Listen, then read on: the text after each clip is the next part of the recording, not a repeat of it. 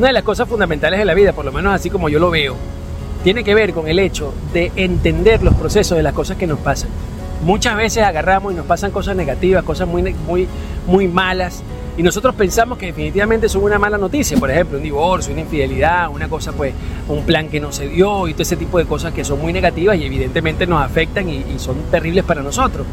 La verdad verdadera es que muchos de esos procesos que son negativos pueden convertirse en oportunidades, pero solo lo vemos es después.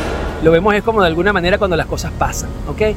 Así que cuando tú veas un elemento negativo, cuando veas una cosa muy mala que te pasa, no creas que necesariamente eso es el final del camino. Puede ser que te esté esperando una cosa positiva. Y esto no tiene que ver con frases cliché de cosas, tú sabes, nueva era. No, no, no. Tiene que ver con un aspecto psicológico de entender cómo funciona la vida. En la vida te pasan cosas buenas y cosas malas, ¿ok? En consecuencia, cada vez que hay un elemento muy negativo, detrás puede haber un elemento muy positivo.